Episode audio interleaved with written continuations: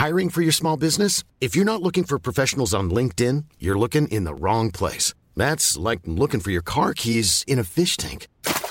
LinkedIn helps you hire professionals you can't find anywhere else, even those who aren't actively searching for a new job but might be open to the perfect role. In a given month, over 70% of LinkedIn users don't even visit other leading job sites. So start looking in the right place. With LinkedIn, you can hire professionals like a professional. Post your free job on linkedin.com/people slash people today. Aujourd'hui, on va parler d'une vraie révolution sur iOS, pas forcément euh, dont Apple est très content, et puis une fin de saison incroyable pour la semaine de Twitter qu'on vous relate depuis des mois déjà. Un cliffhanger totalement fou. On voit ça tout de suite dans le rendez-vous tech.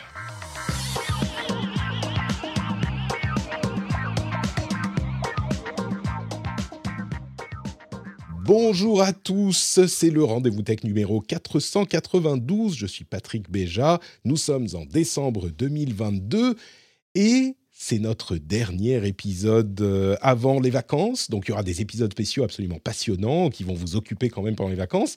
Mais c'est le moment de souhaiter du coup bonne fête, joyeux Noël euh, à tout le monde.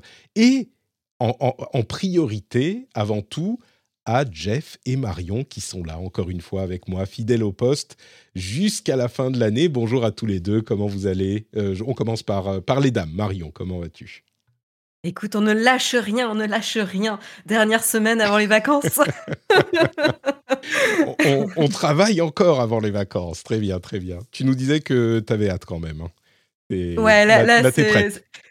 C'est la première année où je prends une semaine euh, à Noël et, et là, je vais, je vais bien en profiter. Très bien, très bien. Bon, euh, on est content pour toi et on est aussi content pour Jeff qui est lui aussi en vacances, enfin qui lui est, qui lui est déjà en vacances, mais qui s'est quand même réveillé tôt dans sa Silicon Valley euh, pour participer à l'émission. Donc merci Jeff.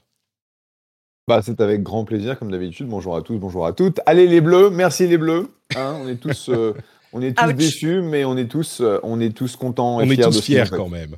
Et je vais vous, ceux qui, qui suivent euh, Twitter le savent, mais euh, mon fils, en fait, on a regardé, je, je rentrais de Paris, j'ai conduit dans la, la, la, la pluie, sous la pluie, dans le froid, pour arriver à temps pour le match.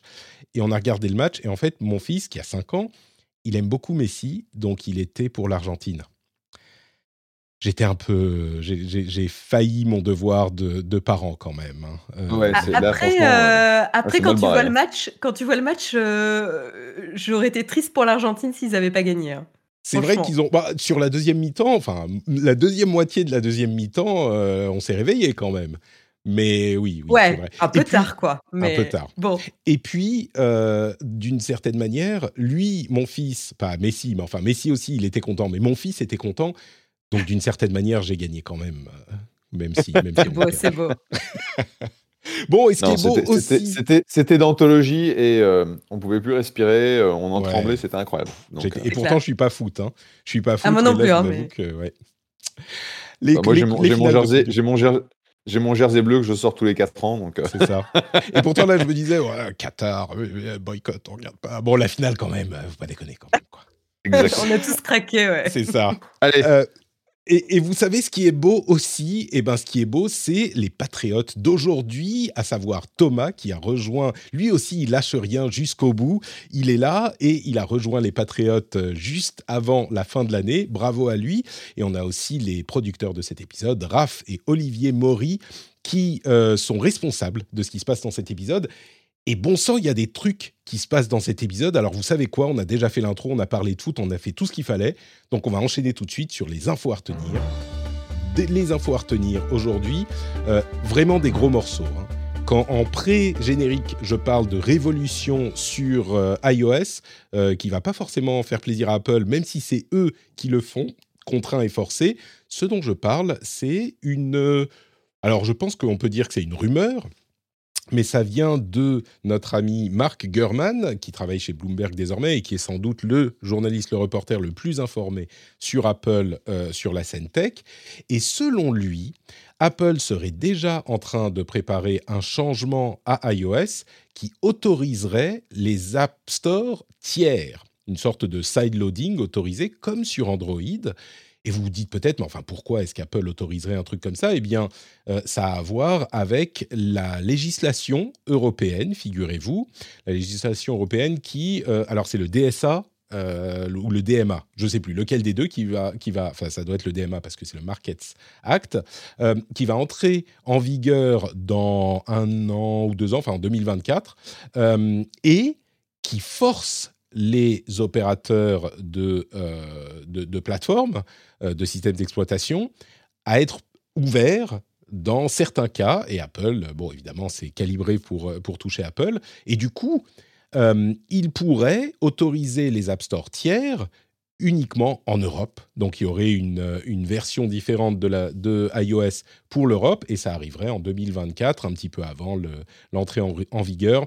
Je vous avoue que je ne suis pas à 100% sur, les dates, mais l'important c'est ça, c'est que euh, la loi européenne euh, forcerait, et ça arrivera peut-être dans d'autres pays aussi, mais ça forcerait Apple du coup à ouvrir euh, son App Store au forceps quand même, parce que clairement ils n'ont pas envie, ils vont, en, ils vont en faire le minimum possible. Et quand on parle de minimum possible, il y a un truc qu'il ne faut pas occulter, quand on arrive à la fin de l'article, si on n'est pas euh, euh, mort du choc de penser qu'Apple va ouvrir son, son OS aux euh, App Store concurrents, eh ben, à la fin de l'article, il précise qu'Apple, selon ses sources encore, ferait payer les développeurs pour l'accès à la plateforme, l'accès à iOS, même s'ils ont utilisé un App Store tiers pour se faire installer sur iOS. Alors, je vais rapidement définir ce que c'est qu'un App Store tiers pour euh, ceux qui ne comprennent pas bien. Bah, sur euh, iPhone, vous avez un App Store qui est en fait simplement un programme qui va vous permettre de télécharger d'autres programmes. Et l'un des points d'achoppement euh, du procès entre Epic et Apple et un petit peu la critique de l'ensemble de l'industrie, d'une partie de l'industrie en tout cas, contre le système fermé d'Apple, c'est alors, il y a d'une part les moyens de paiement. On est obligé de passer par les moyens de paiement de l'App Store et donc Apple euh, prélève ses 30% à chaque fois qu'on veut acheter quelque chose dans une app sur iOS. Et l'autre point, c'est les App Store qui sont un petit peu liés. Plusieurs développeurs, dont Epic, qui a un App Store qui connaît un certain succès pour les jeux vidéo sur euh, PC, voudraient pouvoir installer un App Store à eux sur iOS. Et bien sûr, ils n'en ont pas le droit selon les règles d'Apple, évidemment. Et donc, euh, si c'est autorisé, Apple se plierait à la, législation européenne, mais continuerait, et c'est le, cœur du problème, hein, la question des revenus, bah, ferait payer, on ne sait pas combien, mais ferait payer les développeurs pour l'accès à, iOS en dehors de l'installation du programme et de son origine. Donc, je, je n'utilise pas euh, énormément de superlatifs, mais on est d'accord, si ça se fait, ça serait un changement monumental pour euh, la pour l'App Store et pour le marché du mobile en général, je crois. Jeff, tu avais l'air de dire qu'effectivement, c'est significatif. Oui, c'est significatif et en plus, tu as un, gros procès avec Epic Games aux États-Unis où Epic Games a attaqué Apple sur le même sujet. Donc la question qu'on se pose, c'est avec donc en Europe, un App Store alternatif qui serait permis, est-ce qu'ils pourront l'éviter aux États-Unis? Et ça change euh, fondamentalement le, business model d'Apple, même s'ils vont essayer en fait de, se faire de l'argent quand même. Euh, ça, ça veut dire moins de contrôle, ça veut dire potentiellement moins de revenus, donc c'est énorme.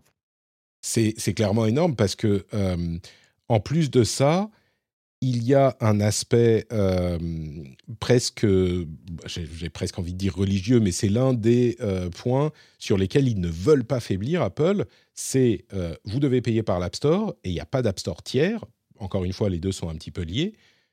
Mais le fait qu'ils se fassent, qu'ils fléchissent là-dessus, pour moi, en plus de toutes les choses qu'il y a à dire, c'est une preuve du fait que, bah oui, les, les pays, les États euh, ont leur mot à dire.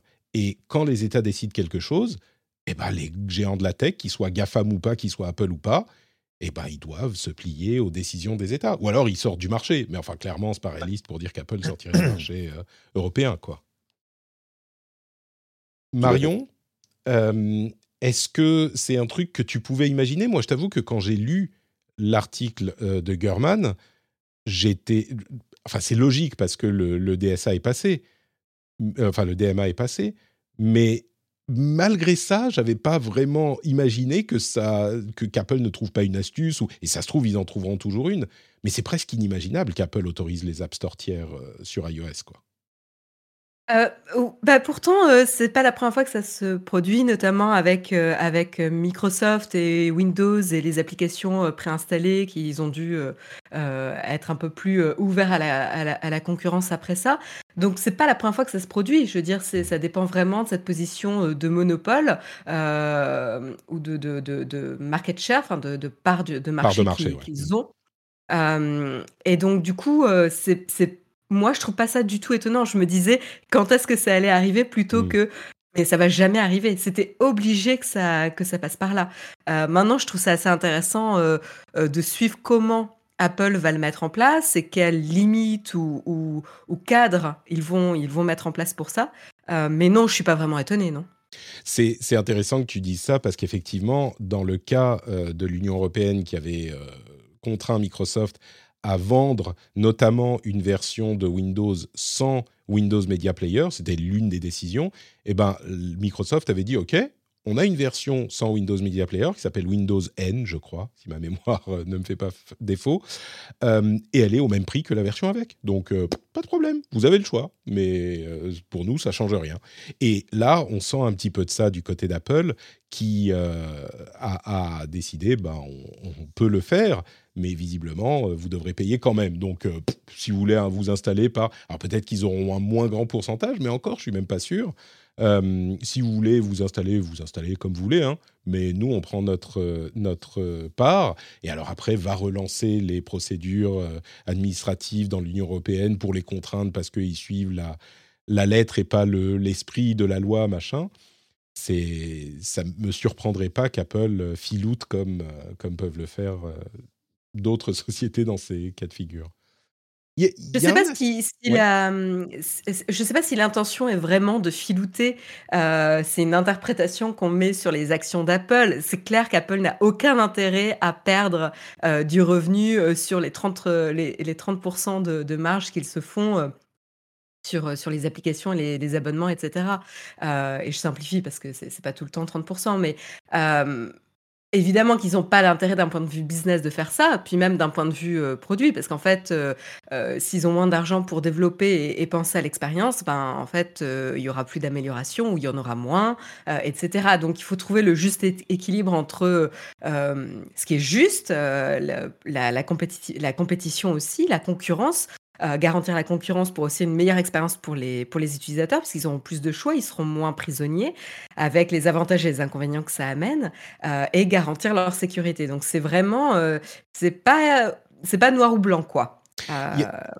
Il y, a carrément un autre aspect de, de cette réflexion que, que, tu fais très justement, moi qui me parle encore plus, c'est que au-delà du fait que il faut qu'Apple gagne son argent, ce qui oui, on va pas pleurer pour eux, mais, mais bon, ils font pas ça, ils font pas iOS par charité, donc ok, ils essayent de récupérer autant d'argent que possible.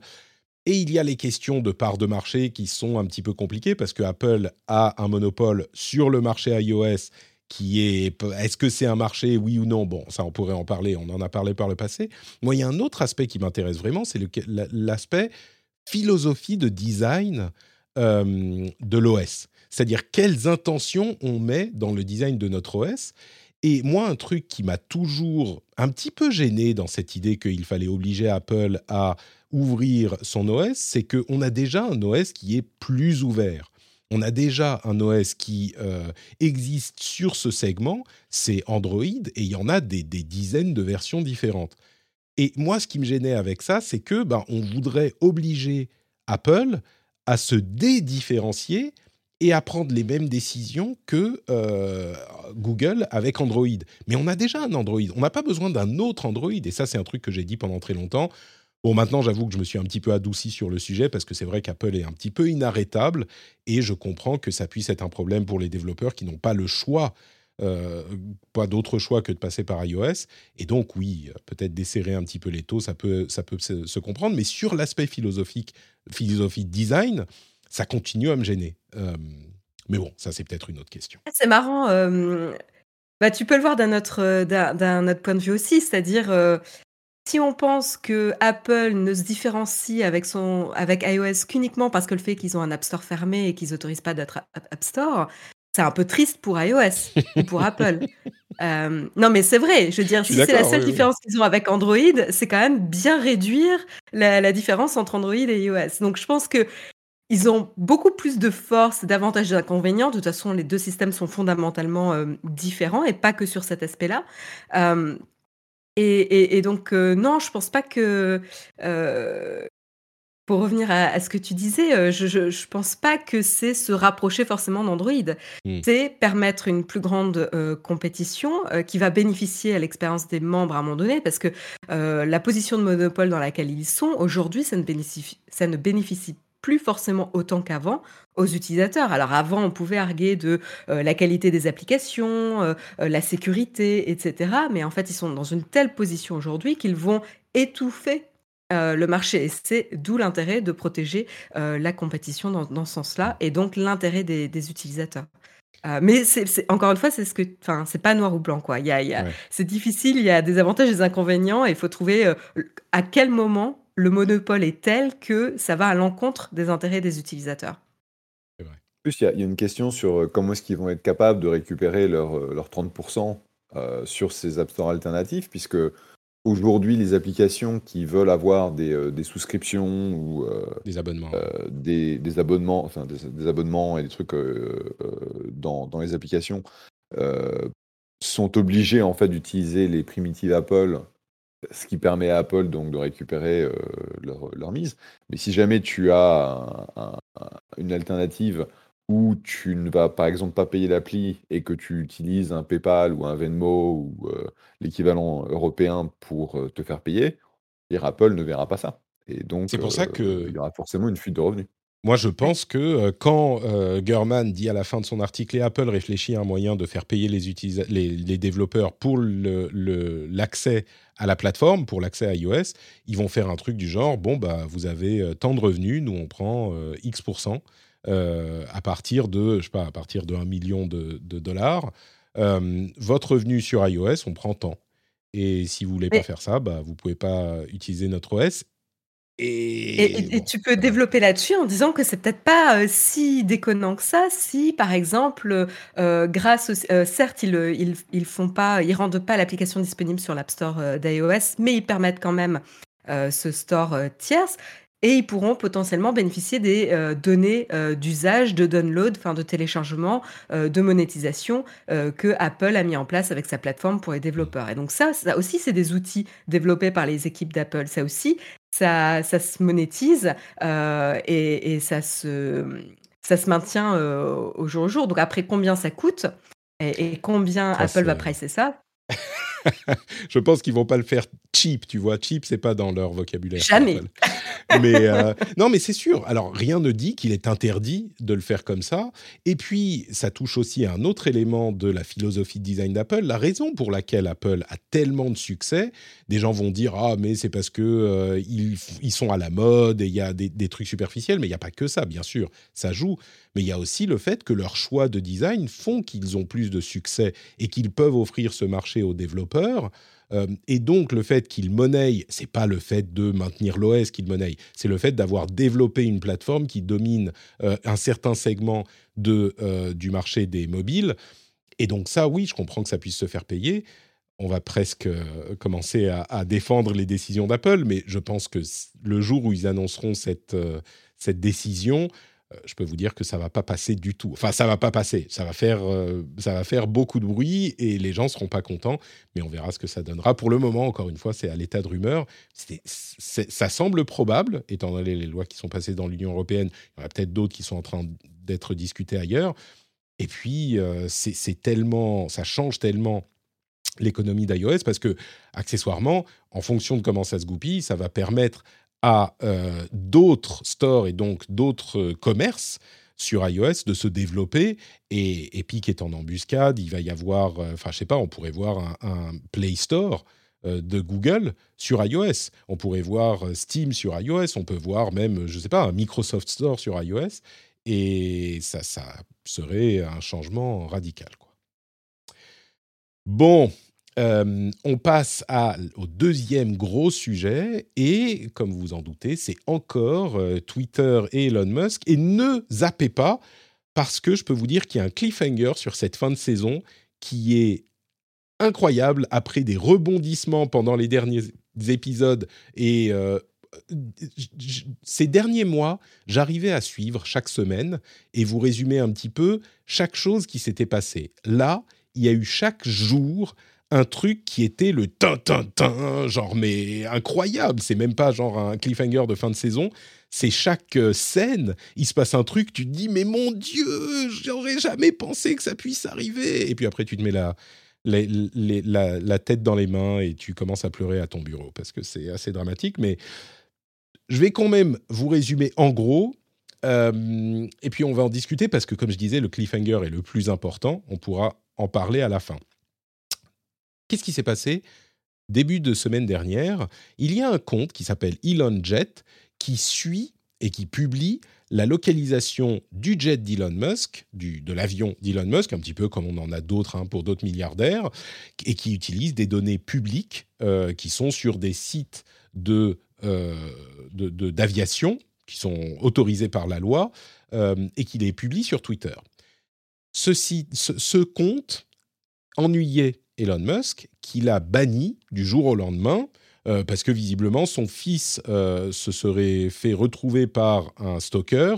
Il était dans une voiture absolument pas à côté du jet, donc ça n'a rien à voir, mais il s'est dit, bon, c'est du doxing, on me doxe, et donc je dois fermer le compte. Il ferme le compte, il ferme le compte du propriétaire de la personne, ce qui déjà, et ça ça va être un thème dans, toute la, dans tout le sujet, va un petit peu à l'encontre de sa politique annoncée de liberté de parole extrême, genre on peut tout dire sauf si c'est illégal. Bon bah ça c'est légal, ça lui plaît pas, tout à coup on peut plus le dire. Ok, bon, ça c'est une chose. Il bannit le compte Elon Jet. Quelques jours plus, même pas quelques jours plus tard, le lendemain, euh, il, euh, la politique de Twitter, les règles d'utilisation de Twitter euh, disent que on n'a pas le droit de partager la localisation d'une personne en live. Donc tout à coup, les, règles de Twitter changent pour accommoder les décisions du gourou. Bon, ok. Sauf que des journalistes parle de cette histoire, parce que c'est une histoire qui est, euh, qui est, comment dire, qui est un sujet d'actualité, encore plus avec euh, l'actualité de Musk et de Twitter en général, ça lui plaît pas. Il suspend, il bannit les journalistes en question, qui eux n'avaient euh, pas partagé la localisation du, jet, mais ils parlaient d'histoire et donc ils liaient au compte ou ils mentionnaient certaines choses. Et donc, c'est des journalistes du New York Times, de CNN, etc., etc. il dit ah les lois sur le doxing, enfin mes règles sur le doxing s'appliquent à tout le monde.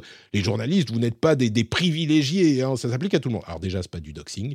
Eux n'avaient pas euh, publié quoi que ce soit. Les informations sont disponibles partout, les, les endroits, les localisations du jet. Bref. À partir de là, oui, entre parenthèses, euh, genre le même jour, il a euh, réinstauré 12 comptes de, de, de, de l'extrême droite euh, genre des fans de QAnon, ce genre de choses, dans sa politique de réinstaurer tout. Bref. Euh, là, il continue à défendre la décision de bannir les journalistes, qui sont des... Bon, il a le droit après tout, hein, mais c'est quand même un petit, peu, euh, un petit peu limite et un petit peu tendancieux. Il pourrait le faire, mais le monde se... Ah oui, pardon. Entre-temps, les journalistes ont trouvé une sorte de backdoor pour aller discuter sur un Twitter Space. et ils étaient en train de discuter. Twitter, euh, euh, Elon Musk débarque sur ce space et ils disent ah bah bonjour Elon, merci d'être avec nous. Bah du coup on peut peut-être discuter, on a des questions euh, et il parle très poliment. Moi je les ai entendus les extraits. Il parle très poliment et il demande à, Elon Musk. Lui il dit ah bah non vous n'avez pas le droit de me doxer, c'est pas parce que vous êtes journaliste que vous avez le droit. Ils disent écoute, on n'a pas eu l'impression de te doxer, qu'est-ce que, ou comment on t'a doxé Bon, mais ils posent une autre question, ils disent mais du coup, tu euh, reprochais à l'ancien régime de Twitter d'avoir banni des journalistes pour l'histoire de Hunter Biden, du, du, du, euh, laptop de Hunter Biden. Euh, vous vous en souvenez, hein, on en parlait il y a une ou deux semaines. là, en quoi c'est différent? C'est la même chose, non? Et, là, Musk, je vous passe les détails, il s'énerve, il, il, quitte le space sans dire au revoir, sans rien. Bon, il rage quit, ok, pas de problème. Et le lendemain, Twitter désactive les spaces. Genre, on n'a plus le droit de faire des spaces, sans doute pour euh, corriger le problème de la, fameuse backdoor qu'ils avaient utilisée. En fait, c'était un compte sur le service qu'ils avaient acheté avant de l'appeler. Euh, enfin, un ancien service, c'était euh, Periscope, je crois. Bref. Ils désactivent complètement les spaces. OK, donc jusque-là, commence à faire bizarre, mais les, les gouvernements commencent à dire Monsieur Musk, ça se fait pas. Enfin, pourquoi, comment vous avez banni des journalistes Enfin, liberté de la presse, c'est un petit peu différent de rétablir des personnalités, même de l'extrême droite, à la limite. Euh, mais les journalistes, c'est un petit peu, on n'est pas très content, quoi. Alors, ils ont fait des menaces qu'ils n'ont pas, euh, les gouvernements, hein, qu'ils ne peuvent pas vraiment mettre en action, parce qu'ils n'ont pas légalement le droit de faire quoi que ce soit, c'est une société privée, mais il n'empêche, c'est un signal qui est euh, notable. Et du coup, euh, Musk décide de, peut-être pas pour cette raison, mais j'ai l'impression qu'il sentait que ça se passait pas bien, il décide de rétablir les comptes. Toujours en disant qu'ils ont doxed my location, alors que, encore une fois, c'est pas du tout, du tout ça. Et, d'ailleurs, il a fait un, sondage pour demander ce qu'il devait faire, et euh, presque 60% des utilisateurs ont dit bon bah il faut arrête, euh, comment dire, il faut les réinstaurer ces comptes parce que ça se fait pas. Ok, bon, euh, moi je suis toujours pas très fan de ces histoires de sondage parce qu'il fait des sondages qui n'ont pas, euh, qui sont pas du tout neutres, mais peu importe, étant donné son, son public. Après ça, Twitter commence à suspendre, et là on commence à rentrer dans le vrai n'importe quoi, si on n'y était pas déjà. Twitter commence à suspendre enfin, à bloquer les liens vers Mastodon. Vous savez, Mastodon, c'est un rival de Twitter qui est open source, qui a ses problèmes très certainement, mais il commence à bloquer les liens vers Mastodon. Et le euh, compte de, euh, des règles de Twitter explique alors, les autres euh, plateformes sociales, on sait que vous y avez une activité, mais maintenant, on n'a plus le droit d'en parler. Donc, tous les liens vers les différentes instances de Mastodon vont être bloqués toutes les mentions de Mastodon euh, vont être bloquées. Les mentions dans le sens où les, mentions de compte, genre si vous essayez de dire moi je suis sur mastodon.social en éplant point, bah, vous n'avez pas le droit. Donc on n'a pas le droit de dire où on est ailleurs que sur Twitter. Et ça, compte aussi pour euh, Instagram, Facebook, etc. Mais c'est surtout les concurrents directs, genre Mastodon, qu'il visait évidemment. Moi, ça m'a rappelé un petit peu, on parlait d'Apple tout à l'heure, ça m'a rappelé la politique d'Apple qui interdit aux développeurs de mentionner qu'on peut payer autrement que par l'App Store. Euh, j'ai entendu des comparaisons qui n'étaient pas tout à fait euh, justes. Celle-là me paraît la plus juste, même si le contexte est différent, on pourrait en reparler un jour. Mais c'est la comparaison, c'est le précédent pour moi. Et oui, Twitter, encore une fois, a le droit de, euh, s'ils le souhaitent, après il y a des questions de compétition, de concurrence, peut-être qu'on peut-être que le marché des Twitter-like est dominé par Twitter, donc c'est anticoncurrentiel ce qu'ils font, ok peut-être, mais surtout c'est encore une fois à l'encontre de, euh, de, la fameuse liberté de parole que euh, défendait Elon Musk, la liberté de parole absolue, absolue, qui encore une fois, et ça on le disait depuis le début, cette liberté de parole absolue, c'est un, mirage total. C'est ce que veulent, c'est ce que ce qu'utilisent les gens pour prétendre, euh, pour, pour euh, justifier de pouvoir dire des choses que, bah, franchement, ils sont pas très cool à dire, voire sont illégales à dire. Et dès qu'il y a un truc qui les arrange pas, et bah, tout à coup, cette liberté de parole absolue, elle s'évapore. C'est l'expérience qui parle, hein. c'est toujours comme ça, ça se passe comme ça à chaque fois, et une fois de plus, ça se passe comme ça. Alors peut-être qu'il y a des gens qui défendent vraiment la liberté de parole absolue, Généralement, ce n'est pas des types de personnes comme Elon Musk. Peu importe, il euh, annonce, et là encore, le compte de Twitter, euh, des règles de Twitter dit Eh ben, on n'a plus le droit de mentionner euh, Mastodon.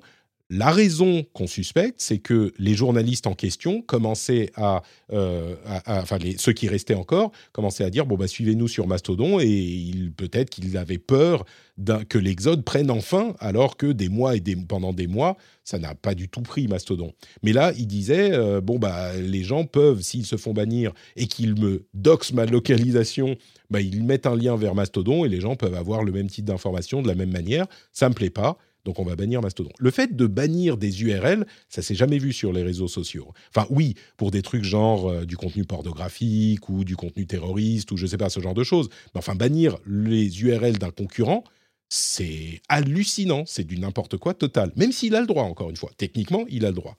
Bref, tollé, encore une fois.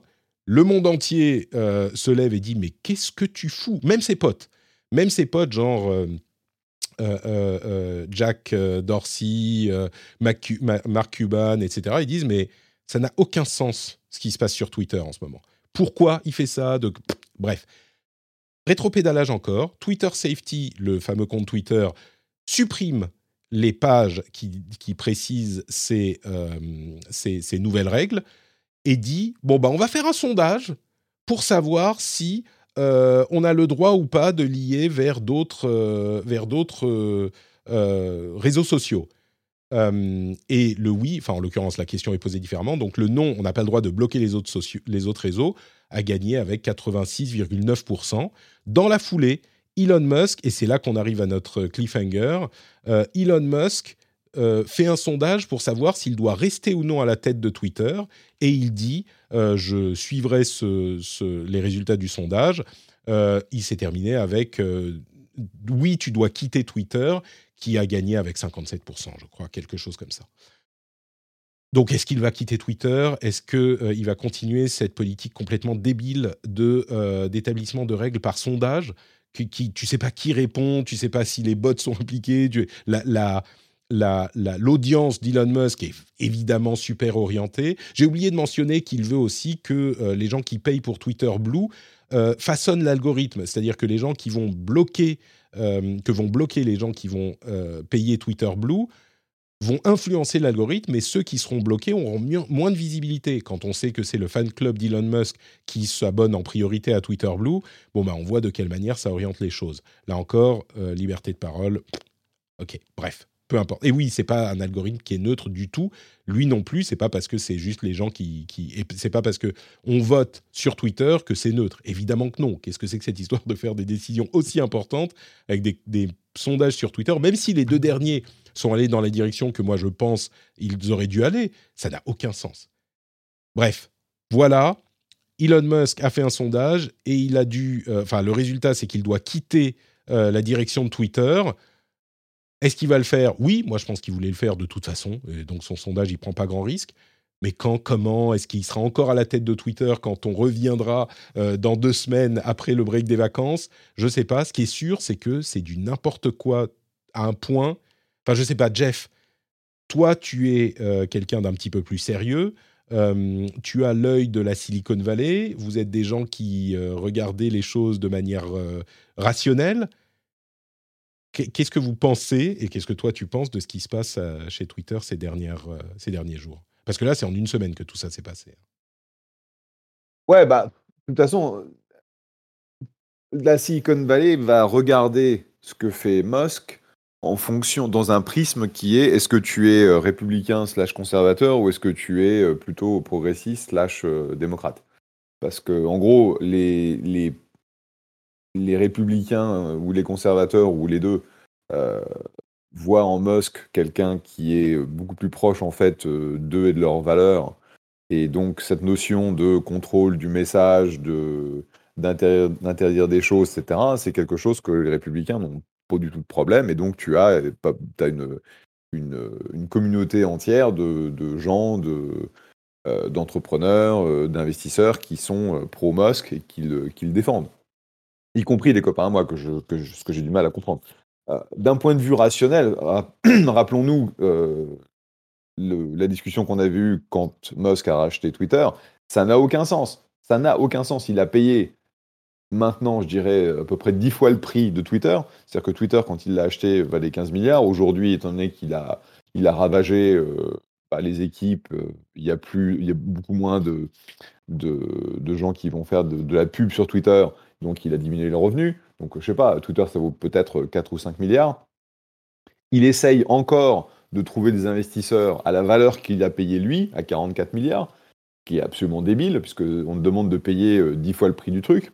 Et euh, en gros, il a pris. Il n'y a, pas que ça. Il y, a, aussi le fait que euh, Twitter a arrêté de payer son loyer. Ils peuvent plus payer le loyer visiblement, ou ils ont arrêté pour faire des économies. Effectivement, ils essayent de chercher des, investisseurs au prix auquel lui l'a payé, ce qui n'a pas de sens.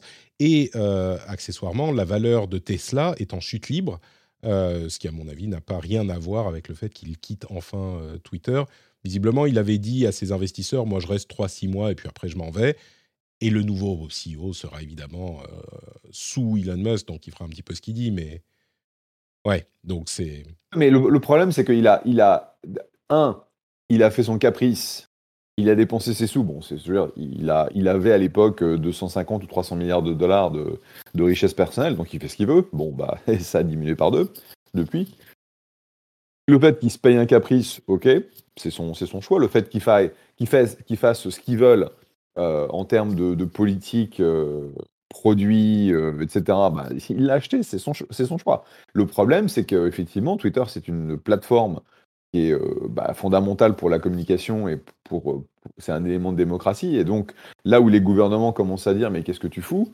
Il y a, quelqu'un qui a tweeté, je ne sais pas si c'est vrai, que sa décision va à l'encontre des règles de la communauté européenne. Donc les Européens vont commencer à lui dire, tu ne peux pas faire ça.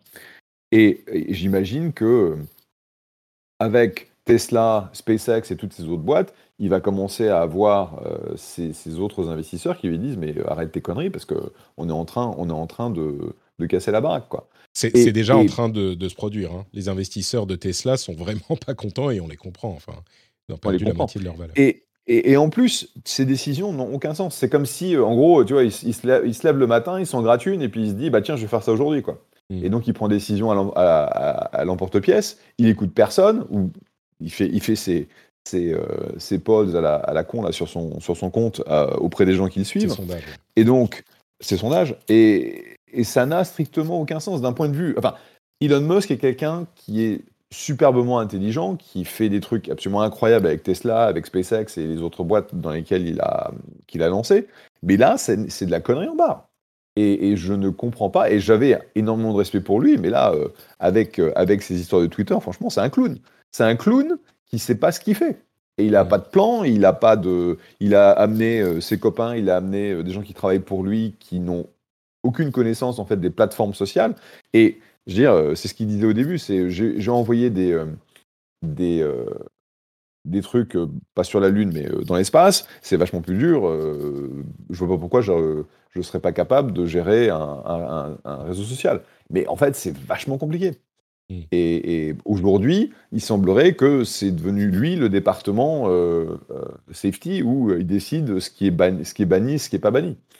Donc, je vois pas comment il s'en sort. Et, et le fait de dire, bah ok, je vais abandonner Twitter et puis Twitter va, va se casser la gueule. Je veux dire, il a euh, emprunté euh, des, des, des, milliards ou des dizaines de milliards auprès, de, auprès des banques. Les banques essayent, de fourguer la, dette, on, l'a mentionné dans l'épisode précédent. Et puis, il a quand même euh, levé énormément d'argent auprès d'investisseurs. Je pense qu'ils s'en foutent des investisseurs, mais je veux dire, il va, se faire planter énormément de son argent personnel si jamais Twitter se casse la gueule. Entre parenthèses, il a revendu encore des actions euh, Tesla. C'est la troisième fois ou quatrième fois depuis qu'il avait dit bon bah là c'est la dernière fois, j'en vends plus. Donc euh, bref, euh, il a vendu pour 3 milliards d'actions Tesla et c'est la quatrième, fois depuis qu'il a annoncé le rachat de Twitter et la troisième fois depuis qu'il a dit bon bah je vends plus d'actions Tesla. C'est ce qui, est vraiment c'est même pas surprenant à ce stade, mais c'est à quel point euh, les décisions, effectivement, se font. Enfin, son histoire de liberté de parole absolue, c'est exactement passé comme tout le monde le pensait, c'est-à-dire que tu dis ça, c'est bien beau comme principe théorique, mais en pratique, bon, bah, les trucs illégaux, ok, tu dois les bloquer. Après, les trucs euh, qui te plaisent pas toi, euh, bah, est-ce que tu vas les accepter, Non, clairement pas. Alors attends, la pédophilie, le terrorisme, non, bah ça on n'a pas le droit non plus. Euh, et puis ça s'érode petit à petit, et tout à coup vient en ligne de compte le, la question de ce que lui va accepter ou pas avec son jouet, et la question de la liberté de parole vole en éclats, quoi. Enfin, liberté de parole absolue, bien sûr. Et le truc, c'est que c'est ce que tout le monde disait depuis le début. La, modération, c'est pas facile. Et la liberté de parole absolue, ça n'existe. Enfin, c'est juste pas possible à implémenter. C'est pas possible. Personne ne le fait parce que ça n'a pas de sens. Tu peux pas. Parce que sinon, ta plateforme ressemble à rien. Enfin, c'est pas qu'elle ressemble à rien, c'est que personne n'accepterait une plateforme comme ça. Et, et oui, donc ce qu'il découvre, c'est ce que tout le monde lui disait depuis le début. Bref, je tourne un petit peu en rond. Euh, Marion, est-ce que tu penses qu'un nouveau président qui, qui serait sous Elon Musk en fait, hein, mais un nouveau manager de Twitter pourrait faire quelque chose de, de, ce qui reste, enfin non, de ce qui reste. Le réseau se porte très très bien encore. Hein. On n'est pas à un stade où le réseau est en ruine. Au contraire, il se porte très bien, il est tout à fait rattrapable, le, le, truc. Mais est-ce que tu penses qu'il pourrait faire ce qu'il veut? Est-ce que, est que ça améliorerait les choses? Est-ce que ça changerait les choses? Ou est-ce qu'il ferait ce que Elon, Musk lui dit?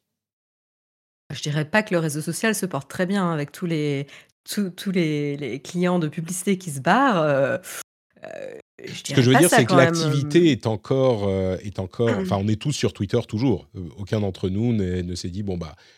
J'y ai pensé. Hein. Ah moi, j'y vais plus. Hein. Moi, j'y vais, moi, ah, vais plus. Hein. D'accord. Hmm. Ah non, moi, ça fait des mois. je, l'ouvre peut-être une fois par mois par curiosité, hmm. mais en fait, je n'ose même plus poster tellement je trouve que maintenant c'est malsain, quoi. Hmm. c'était le malheur. Déjà, je n'exprimais pas des, mes opinions d'un point de vue politique, etc. Parce que alors là, c'est voilà. Mais, mais là, j'ai même plus envie de poster, quoi. C'est tellement toxique. Euh, j'ai pas envie. Mais c'était avant l'arrivée de Musk, ça. Bah, ça fait plusieurs mois. Euh, C'est cette année, quoi. Ouais, d'accord. Donc, donc ça n'a rien à voir avec Musk, finalement, euh, ta, décision. Ah, bah là, je peux te dire que je vais pas revenir. D'accord. Mais du coup, euh, est-ce que tu est-ce que tu penses qu'il serait euh, parce que oui, c'est sûr que les annonceurs, bah oui, ils sont partis. Et une bonne partie est partie, et ça c'est un gros problème. Hein, the net runs on ads. Ça c'est ce qu'on dit depuis des, semaines et des mois. Mais est-ce que quelqu'un sous Elon Musk pourrait euh, prendre d'autres décisions qui plairaient pas à son patron, par exemple non, bah non, c'est pas possible. Il faut que Elon Musk accepte ça ou donne une marge de manœuvre et j'ai pas l'impression que ce soit dans son caractère. Mais euh, les annonceurs sont partis, il a dilapidé son équipe, le moral, j'imagine même pas le moral de l'équipe. Euh, franchement, mais qui a envie de travailler dans, ce climat-là, quoi? Honnêtement, qui a envie d'aller de, bosser chez Twitter, là? Franchement. Euh, ceux qui restent, c'est ceux qui ont un visa H1B là, qui, euh, qui, qui, les oblige à avoir un travail, sinon ils, font, euh, doivent partir du, du pays. Euh, pas, mais ça, c'est pas une bonne motivation pour, ah bah pour l'équipe. Je veux dire, c'est là honnêtement, je, je, bah tu, tu l'as dit, toi, toi et Jeff. je sais pas ce qu'il y a de plus à dire. C'est incompréhensible. Il est en train de se discréditer lui, mais plus sérieusement ses autres boîtes aussi, vu l'impact de Tesla. on se dit qu'est-ce qu'il a réussi à faire comme catastrophe avec Twitter, mais qu'est-ce qu'il va faire euh, avec Tesla, puis même euh, le prestige qu'il y avait d'avoir une voiture Tesla avec euh, la personnalité et le génie d'Elon Musk, bah là, comme a dit Jeff, Jeff, on voit plus le clown qu'autre chose. Donc, est-ce que tu as envie d'avoir une voiture d'un clown? Je ne suis pas sûr. Il y a plein de gens qui ont, qui ont annulé leur, leur voiture ou leur. leur précommande, tu veux dire, Ouais, leur, leur pré-achat en disant, euh, avec ce que fait Elon Musk euh, sur Twitter, euh, j'annule. Donc je ne sais pas si c'est, je sais pas si c'est énormément de gens qui l'ont fait, mais il y en a qui ont posté sur Twitter annulé. Dans ton entourage, tu as entendu certains qui, qui, avaient Donc il y, a eu des conséquences claires au niveau économique. Et puis pour répondre à la question, qui est-ce qui va aller bosser Enfin, je veux dire, je, vois pas. Aujourd'hui, euh, c'est le CEO donc, de SpaceX, c'est le CEO de, Tesla. Euh, il a des bras droits, donc il pourrait très bien embaucher un bras droit, mais euh, il change, il change de, d'avis plus souvent que de chemise. Et donc, comment veux-tu gérer une boîte pour représenter un mec qui change d'avis toutes, les, toutes les cinq minutes? C'est pas possible. Parce que tu vas te mettre d'accord sur un truc, tu vas commencer à implémenter, tu vas dire, bon, ok, on va mettre en place euh, la politique produit, machin, etc. Et puis le mec, il va changer d'avis. Donc, euh, je vois pas, enfin, depuis le début, je vois pas comment ça peut marcher. Et malheureusement, c'est encore pire que, mmh. que ce que je pensais. Moi, je vais me faire. Parce qu'il ne traite même pas sérieusement. Euh, c'est pire que je pensais. Moi, j'ai sur le Discord, on en parlait. On a un, un Fred sur, sur le Twitter de Musk.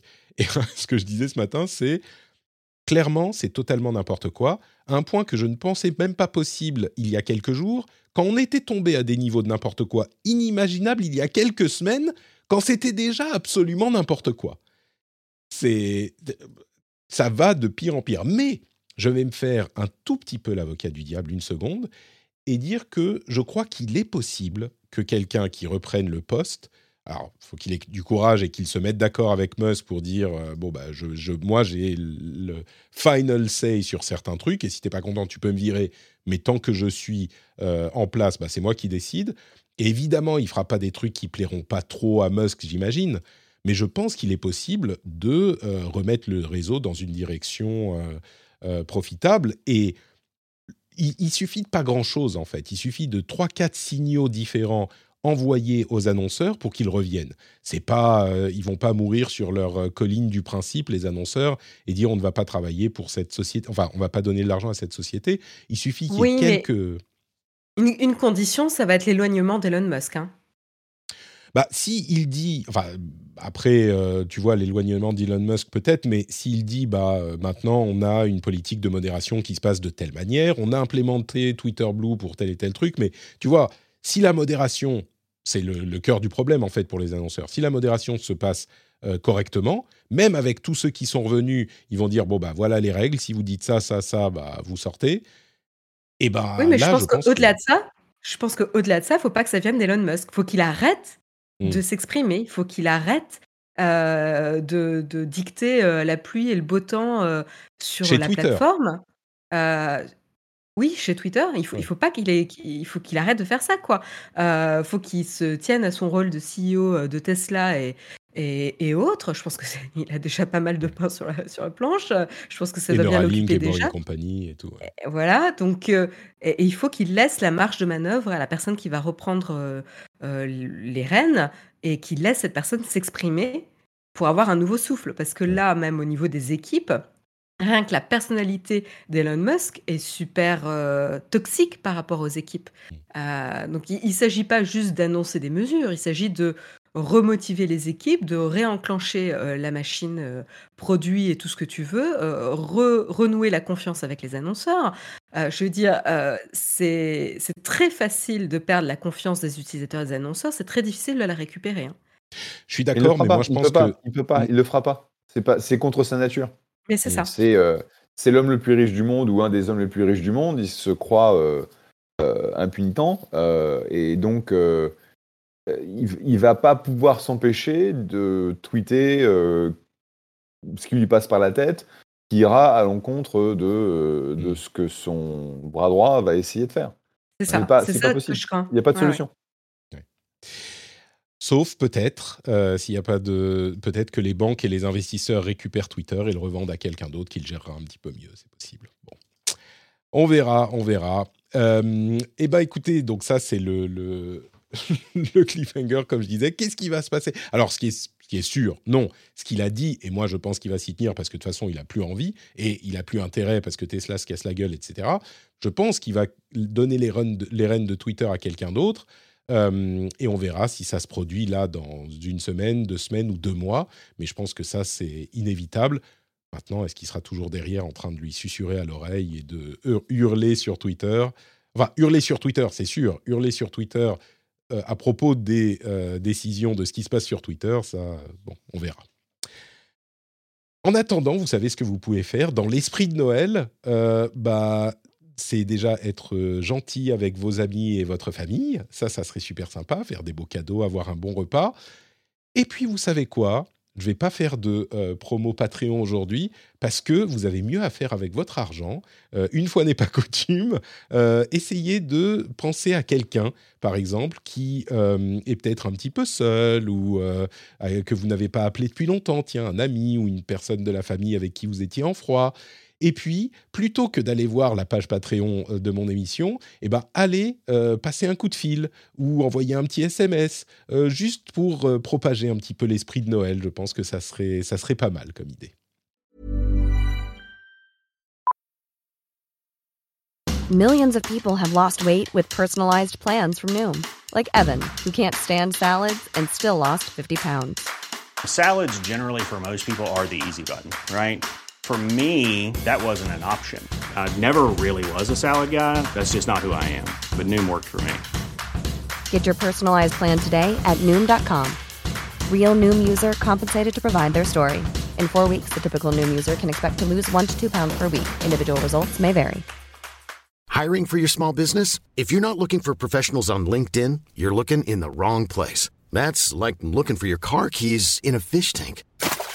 LinkedIn helps you hire professionals you can't find anywhere else, even those who aren't actively searching for a new job but might be open to the perfect role. In a given month, over 70% of LinkedIn users don't even visit other leading job sites. So start looking in the right place. With LinkedIn, you can hire professionals like a professional. Post your free job on linkedin.com slash people today. Et on va continuer avec les news qui restent dans l'actualité.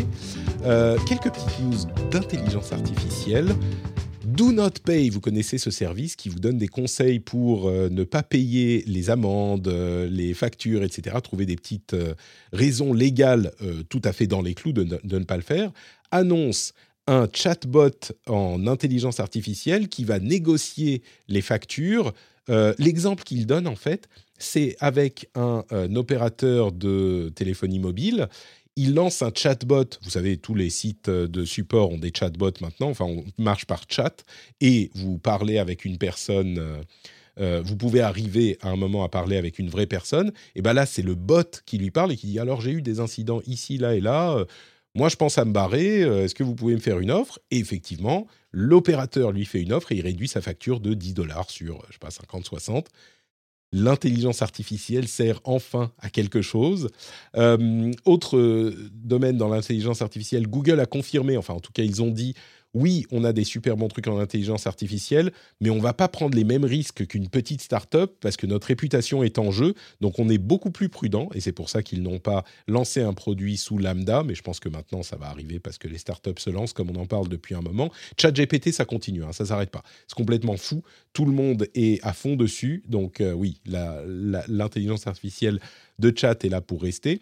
Puis dernier sujet, euh, on dit souvent que il faut faire attention avec les bases d'apprentissage des modèles artificiels, des modèles d'intelligence artificielle, parce que ils peuvent reproduire les biais qu'on a déjà dans notre société, parce que les productions euh, qu'on lui, avec lesquelles on la nourrit viennent de notre société.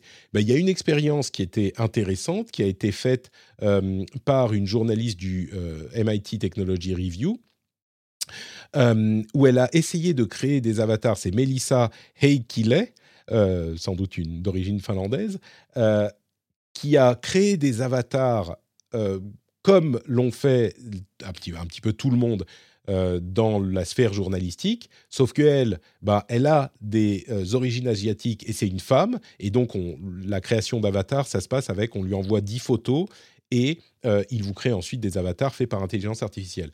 Bah, là où ses collègues euh, hommes avaient des exemples d'avatars avec euh, des costumes cravates ou des, machins de super-héros, des machins comme ça, bah elle, elle était les épaules dénudées sur la plupart des, avatars, des poses suggestives, parfois même en maillot de bain, etc. Donc elle a été pornifiée, c'est euh, le, le terme qu'elle utilise. Alors c'est pas sur tous les avatars, mais il y en avait quelques-uns et c'est un bel exemple de la manière dont les biais euh, sociétaux peuvent être produits par des intelligences artificielles aussi. Donc trois sujets d'intelligence question, artificielle. euh, Oui? Pe- pe- petite question, Patrick, parce que tu dis elle avait les épaules dénudées. Moi, je lis 16 topless. C'est plus que les épaules dénudées, là. Tout à fait. Les, les exemples qu'on voit dans l'article, en fait, on, on voit qu'elle est euh, épaule dénudée. Évidemment, ils n'ont pas d'exemple où elle est complètement seins nus. Ben, enfin, on les voit pas, les, on voit pas les photos, euh, mais c'est ce qu'elle dit effectivement. Elle est vraiment topless. Je ne sais pas si on voyait effectivement toute sa poitrine, Euh, mais Ouais, Ça m'étonnerait pas. Ça ne m'étonnerait pas beaucoup. non. Euh, elle dit Oui, effectivement, j'ai eu, un- beaucoup de nudes, quoi, de carrément. Ouais, ouais, euh, nudes. C'est un très bon exemple de, euh, de comment euh, tu peux amplifier les biais de la société. Ouais, ouais. Et pas dans le bon sens. Donc voilà pour l'intelligence artificielle. Moi j'attends de- que Do Not Pay sorte en français pour réduire mes factures euh, Orange, Free, euh, SFR, tout ça. Je pense que ça, ça pourrait être assez pratique. C'est- vraiment intéressant ce qu'ils font chez Do Not Pay. T'as pas commencé à utiliser ChatGPT pour, euh, pour qu'il te fasse un résumé des news euh, et, et du soap opéra de- d'Elon Musk sur Twitter Alors malheureusement, euh, je dis malheureusement, peut-être heureusement, parce qu'après les auditeurs n'auront plus bon- besoin de moi quand ça se fera. ChatGPT a, n'a pas accès aux informations courantes. Le, le, modèle a été entraîné sur un corpus qui s'arrête en 2021 et ils n'ont pas encore de moyens d'ajouter des informations au fur et à mesure que l'actualité se déroule. Donc... Et tu lui as pas donné genre les, les articles? Parce que nous on a testé ça, euh, ah. c'était trop marrant. J'ai un, collègue, euh, tu sais nous on travaille beaucoup à l'écrit chez Alan. Mhm. Et, euh, et, donc, on utilise des issues sur GitHub. Et j'ai un collègue qui a copié mon, mon commentaire, qui a demandé à, à qui a demandé de faire un résumé du point de vue de Marion, tu vois. Bah oui.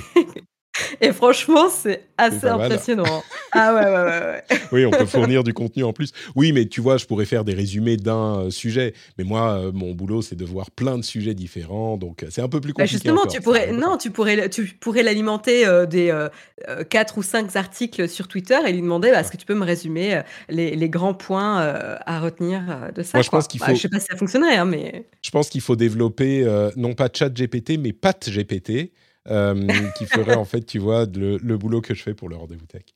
Mais, mais vraiment, il y a un truc qui s'est débloqué sur l'intelligence artificielle. Je me demande si j'ai l'impression que dans la Silicon Valley, si on parle investissement et intérêt, c'était un peu dormant euh, ces, ces, deux dernières années. Là, j'ai l'impression que ça s'est un peu débloqué entre les, les images générées par IA et maintenant ChatGPT qui fait autant de bruit je me demande si les gens, tout à coup, les, les VC ne se, mettent, ne se mettent pas à chercher. Attends, attends, est-ce que tu as une boîte qui fait de l'IA Est-ce que tu, je peux investir quelque part? Non, non, l'IA, c'est un, un thème dans lequel on a investi, on a regardé depuis 4-5 euh, ans. Et puis, de toute façon, de, je veux dire, l'intelligence artificielle, c'est quelque chose de. Enfin, tout, tout, ce qu'on essaye de faire avec euh, les systèmes d'automatisation, etc., c'est basé sur de l'intelligence artificielle. Donc, ça fait, euh, ça fait 20 mmh. ans que j'investis dans l'IA. Ouais, donc Mais pas réveillé. il est vrai que avec euh, donc ChatGPT, avec les outils de génération, donc c'est ce qu'on appelle euh, générative. Mmh.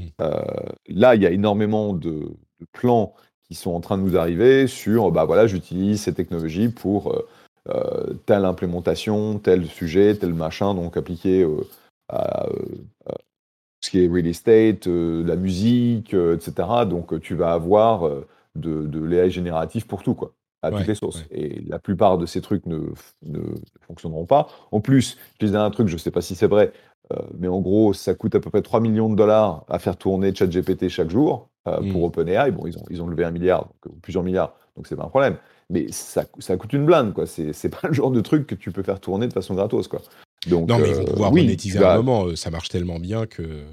Enfin, il y a 1000 applications possibles, 10 000. Moi, je t'en sors 14 euh, 000 par seconde. Ah, regarde, regarde, euh, regarde Google et, euh, et leurs mmh. revenus. Bah, les, mêmes, les mêmes opportunités sont ouvertes à, ChatGPT. Donc, effectivement, il n'y a pas de souci. Mais pour répondre à ta question, oui, depuis six mois, tu as une, une, une résurgence d'intérêt sur, sur les AI et une, une, génération de nouveaux trucs qui n'ont aucun sens, mais de tous les trucs qui n'ont aucun sens, il y en aura forcément un ou deux qui sont intéressants. Donc euh, nous, on, nous, on regarde, sûr.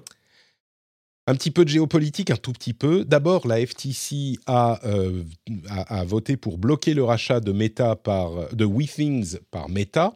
Euh, on parlait de, du rachat de Activision Blizzard par Microsoft. Bon, bah là, c'est clair qu'ils y vont partout et Within, pardon, pas Withings, Within, euh, qui est une boîte qui fait de la euh, réalité virtuelle, du, fitness en réalité virtuelle, ben, devrait être bloqué. En tout cas, ils vont essayer de bloquer à la FTC ce rachat.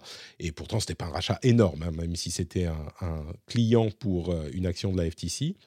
au niveau de la Chine, le gouvernement américain et ses alliés, j'en parle pas énormément, mais je veux le mentionner quand même au moins une fois de temps en temps, continue à mettre de plus en plus de sociétés sur la Entity List, donc la liste des entités avec lesquelles les euh, sociétés américaines n'ont pas le droit de travailler.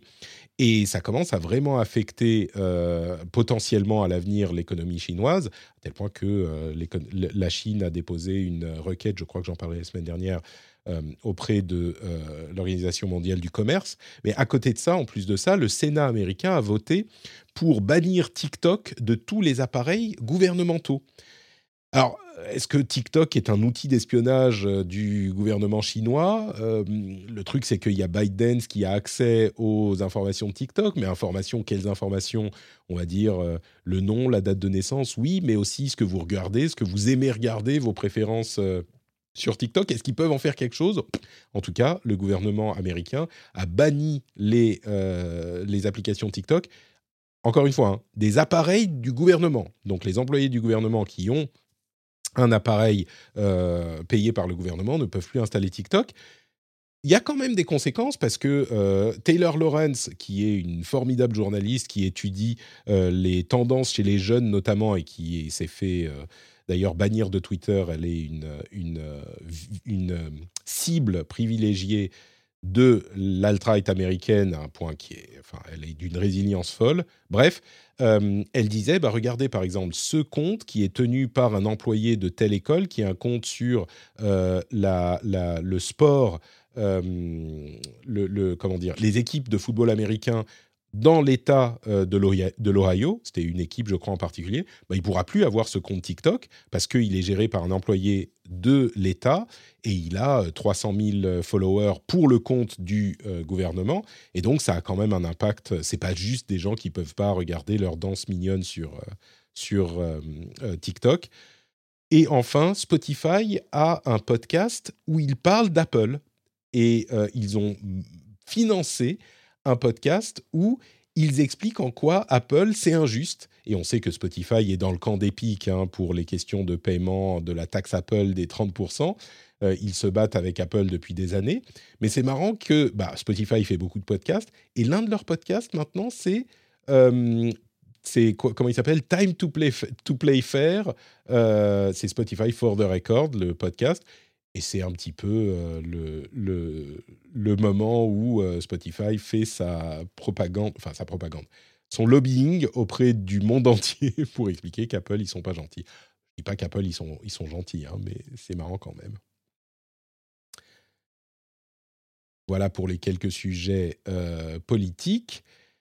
Et puis, euh, un dernier truc, Sam Bankman-Fried, je disais en fin d'émission dernière, ah bah il semblerait qu'il soit inculpé par euh, différentes euh, autorités. Vous savez, c'est le fondateur de FTX, la plateforme d'échange de crypto qui s'est cassé la gueule avec beaucoup de bruit il y a un mois environ. On en parlait la dernière fois que Jeff était dans l'émission d'ailleurs.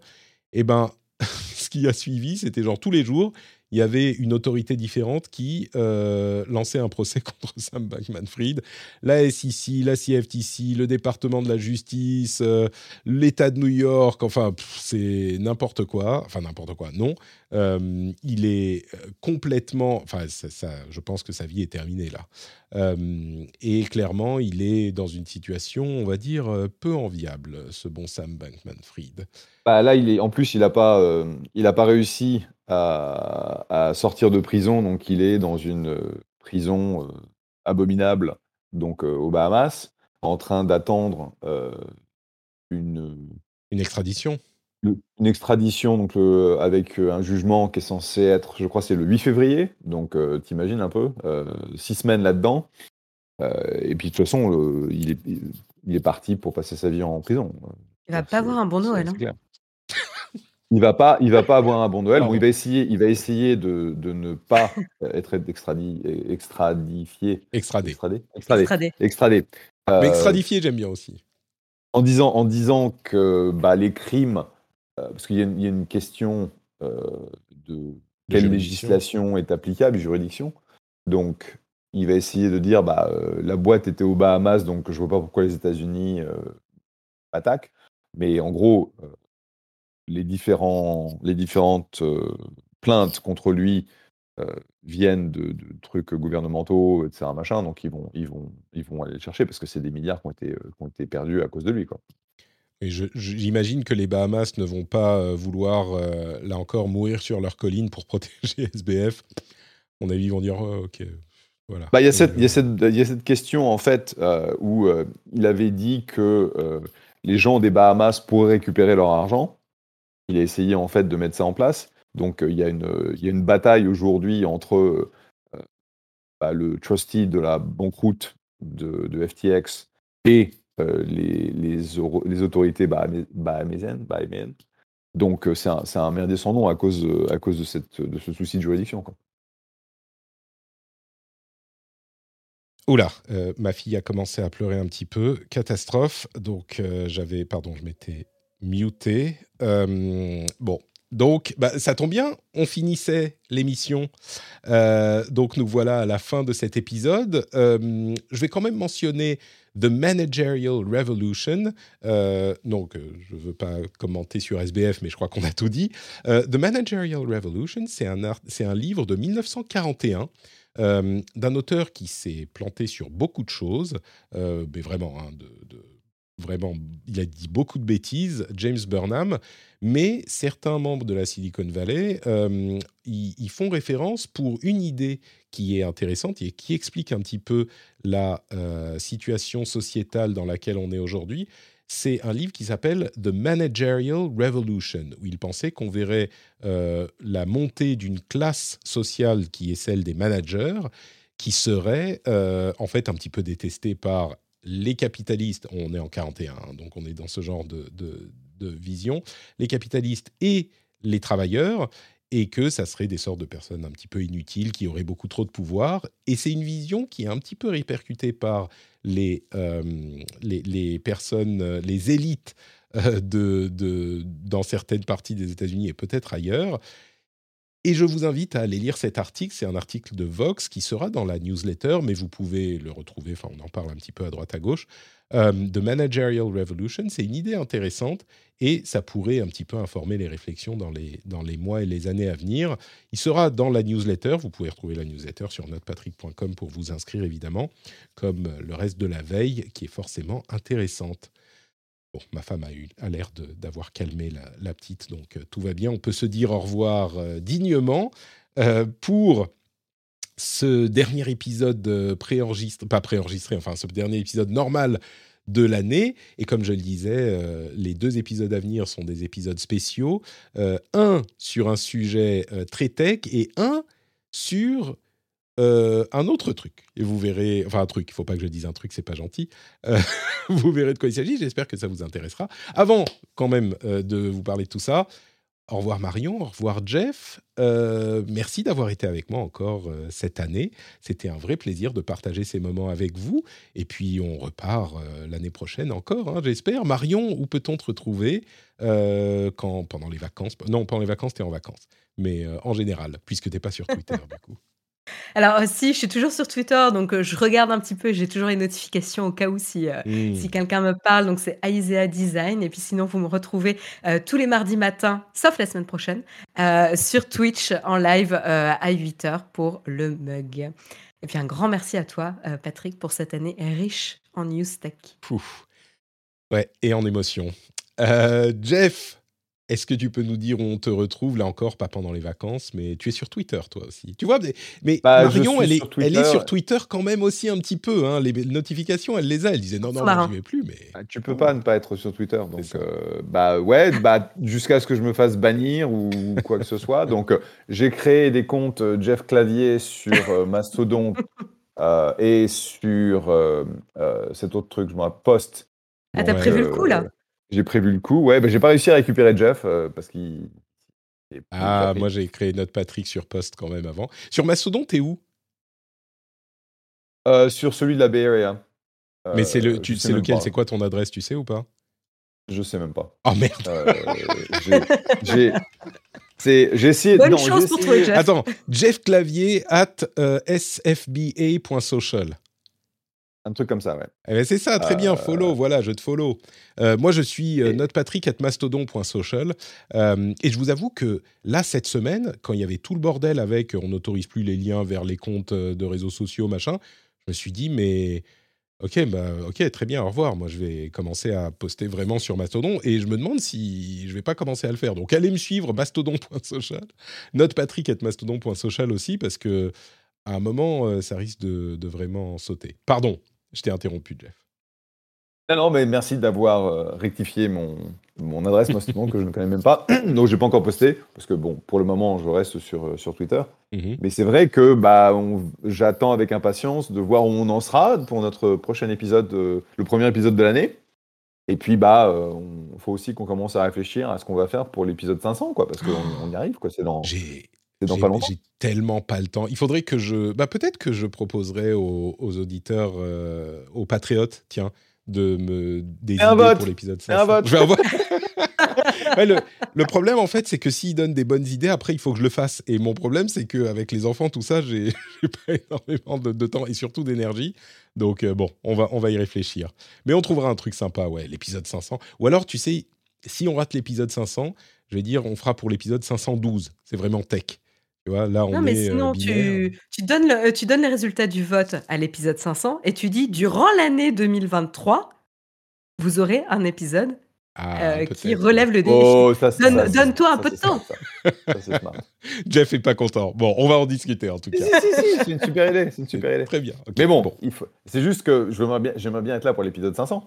Et euh, avec mon calendrier, c'est toujours un peu compliqué. Ouais, on verra. donc, raison de plus. raison de plus pour prévoir ça à l'avance. C'est vrai. Super. Bah écoutez, merci à tous les deux. Pour ma part, c'est Note Patrick un petit peu partout, y compris sur Twitter, Instagram et mastodon.social. Voilà. Euh, peut-être que je ferai un petit explicatif de comment ça fonctionne Mastodon à un moment. Et vous pouvez aussi retrouver ben, tous mes liens sur notepatrick.com. C'est hyper facile. Et euh, vous pouvez du coup euh, retrouver, bah, même si Twitter disparaît un jour, vous pourrez me retrouver sur notepatrick.com. Et ça, j'en ai un petit peu plus le contrôle. Dans tous les cas, je vous souhaite d'excellentes Merci beaucoup de nous avoir écoutés pendant cette euh, année mouvementée. Euh, on sera de retour très bientôt. Oh, d'ailleurs, on a les épisodes spéciaux dont je vous parlais tout à l'heure. Je suis sûr qu'ils vous plairont. Ils sont à la fois intéressants et à propos euh, sur certains sujets. Et bah, on se retrouve dans quelques semaines, même pas trois semaines. Allez, c'est pas beaucoup. On a deux épisodes spéciaux et puis on se retrouve pour 2023 et on verra ce que cette nouvelle année nous réservera. Je vous remercie et je vous dis à dans quelques semaines. Ciao, ciao. Bonne année, grosse bisous à tous. ciao. Bonne fête.